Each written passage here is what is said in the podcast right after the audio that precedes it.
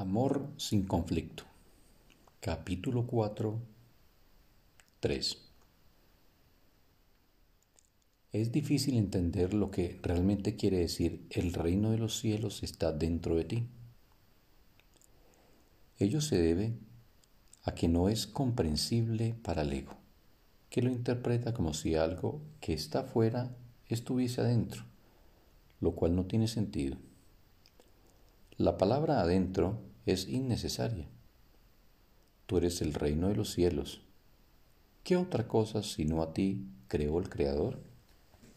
¿Y qué otra cosa sino tú es su reino?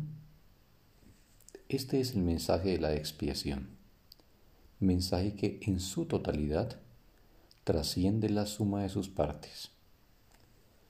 Tú también tienes un reino que tu espíritu creó. Este no ha dejado de crear como consecuencia de las ilusiones del ego. Tus creaciones no son huérfanas, de la misma manera en que tú tampoco lo eres. Tu ego y tu espíritu nunca serán co-creadores, pero tu espíritu y tu creador lo serán siempre. Ten por seguro que tus creaciones están tan a salvo como tú. El reino está perfectamente unido y perfectamente protegido, y el ego no prevalecerá contra él. Amén. Esto se ha escrito en forma de oración porque así puede serte más útil en momentos de tentación. Es una declaración de independencia. La encontrarás muy provechosa si la entiendes cabalmente. El que necesites mi ayuda se debe a que has negado a tu propio guía y por consiguiente necesitas ser guiado. Mi papel consiste en separar lo falso de lo verdadero, para que la verdad pueda traspasar las barreras que el ego ha erigido y así brillar en tu mente. El ego no puede imperar en contra de nuestra fuerza conjunta. Es seguro que a estas alturas resulta evidente por qué el ego considera que el espíritu es su enemigo. El ego surgió como resultado de la separación y la continuidad de su existencia. Depende de que tú sigas creyendo en la separación. El ego tiene que ofrecerte algún tipo de recompensa para que sigas abrigando esta creencia. Lo único que puedo ofrecerte es una sensación de existencia temporal que se origina con su propio comienzo y termina con su propio final. Te dice que esa vida es tu existencia porque es la suya propia. Frente a esta sensación de existencia temporal, el espíritu te ofrece el conocimiento de la permanencia y de la inmutabilidad del estado de ser. Nadie que haya experimentado la revelación de esto puede volver a creer completamente en el ego otra vez.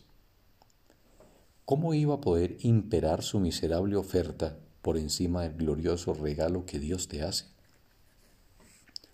Tú, que te identificas con el ego, no puedes creer que Dios te ame. No amas lo que hiciste, y lo que hiciste no te ama a ti. El ego, que fue engendrado como resultado de tu haber, de tu haber negado al Padre, no le guarda lealtad a su hacedor.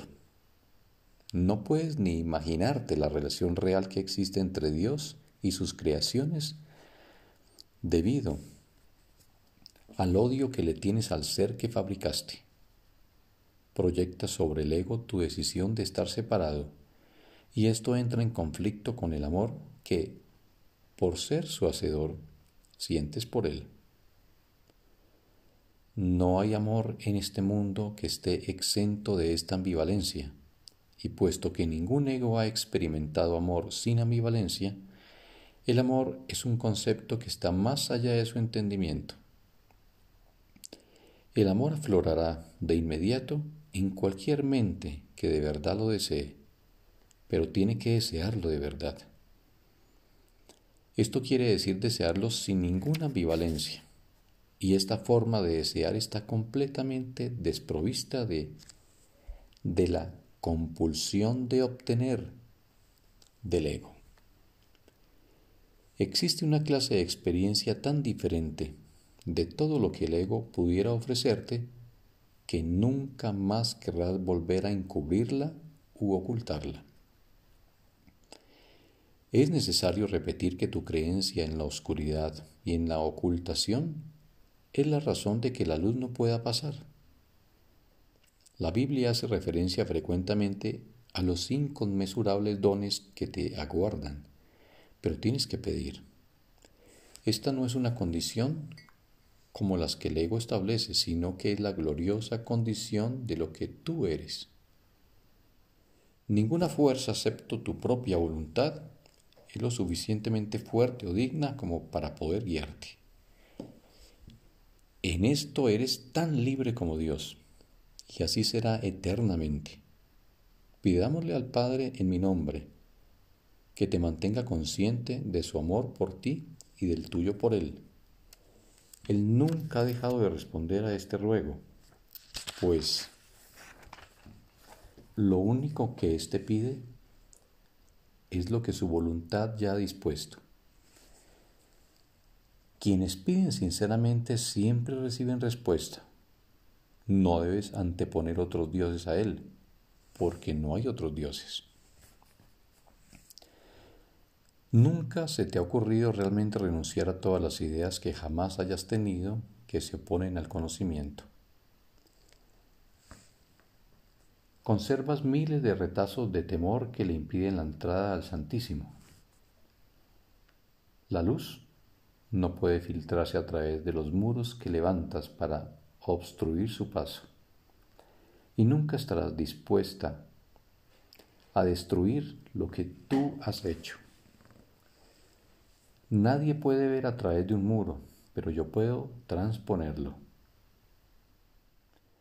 Mantente alerta contra los retazos de miedo que aún conservas en tu mente, o de lo contrario, no podrás pedirme que lo trasponga. Solo puedo ayudarte tal como nuestro Padre nos creó. Te amaré, te honraré y respetaré absolutamente lo que has hecho, pero no lo apoyaré a menos que sea verdad. Nunca te abandonaré tal como Dios tampoco te abandonará, pero tengo que esperar mientras tú continúes eligiendo abandonarte a ti mismo. Debido a que espero con amor y no con impaciencia, es indudable que me pedirás con sinceridad que lo transponga. Vendré en respuesta a toda llamada inequívoca. Examina detenidamente qué es lo que estás realmente pidiendo. Sé muy honesto contigo mismo al respecto, pues no debemos ocultarnos nada el uno al otro. Si realmente tratas de hacer esto, habrás dado el primer paso en el proceso de preparar a tu mente a fin de que el Santísimo pueda entrar en ella. Nos prepararemos para ello juntos, pues una vez que Él haya llegado, estarás listo para ayudarme a preparar otras mentes a que estén listas para Él. ¿Hasta cuándo vas a seguir negándole su reino? En tu propia mente, aunque negada por el ego, se encuentra la declaración que te hará libre. Dios te ha dado todo. Este simple hecho significa que el ego no existe y esto lo atemoriza mortalmente. En el lenguaje del ego, tener y ser significan dos cosas distintas, si bien para el Espíritu Santo son exactamente lo mismo. El Espíritu Santo sabe lo que tienes, todo y que lo eres todo. Cualquier distinción al respecto es significativa solamente cuando la idea de obtener, que implica carencia, ha sido previamente aceptada. Por eso es por lo que no hacemos ninguna distinción entre tener el reino de Dios y ser el reino de Dios al sereno ser del reino de Dios, del que eres perfectamente consciente cuando estás en tu sano juicio, se le expulsa sin miramientos de aquella parte de la mente que el ego rige. El ego está desesperado porque se enfrenta a un contrincante literalmente invencible, tanto si estás dormido como si estás despierto. Observa cuánta vigilancia has estado dispuesto a ejercer para proteger a tu ego y cuán poca para proteger a tu mente recta. ¿Quién, si no un loco, se empeñaría en creer lo que no es cierto y en defender después esa creencia expensa de la verdad? Bendecido día para todos.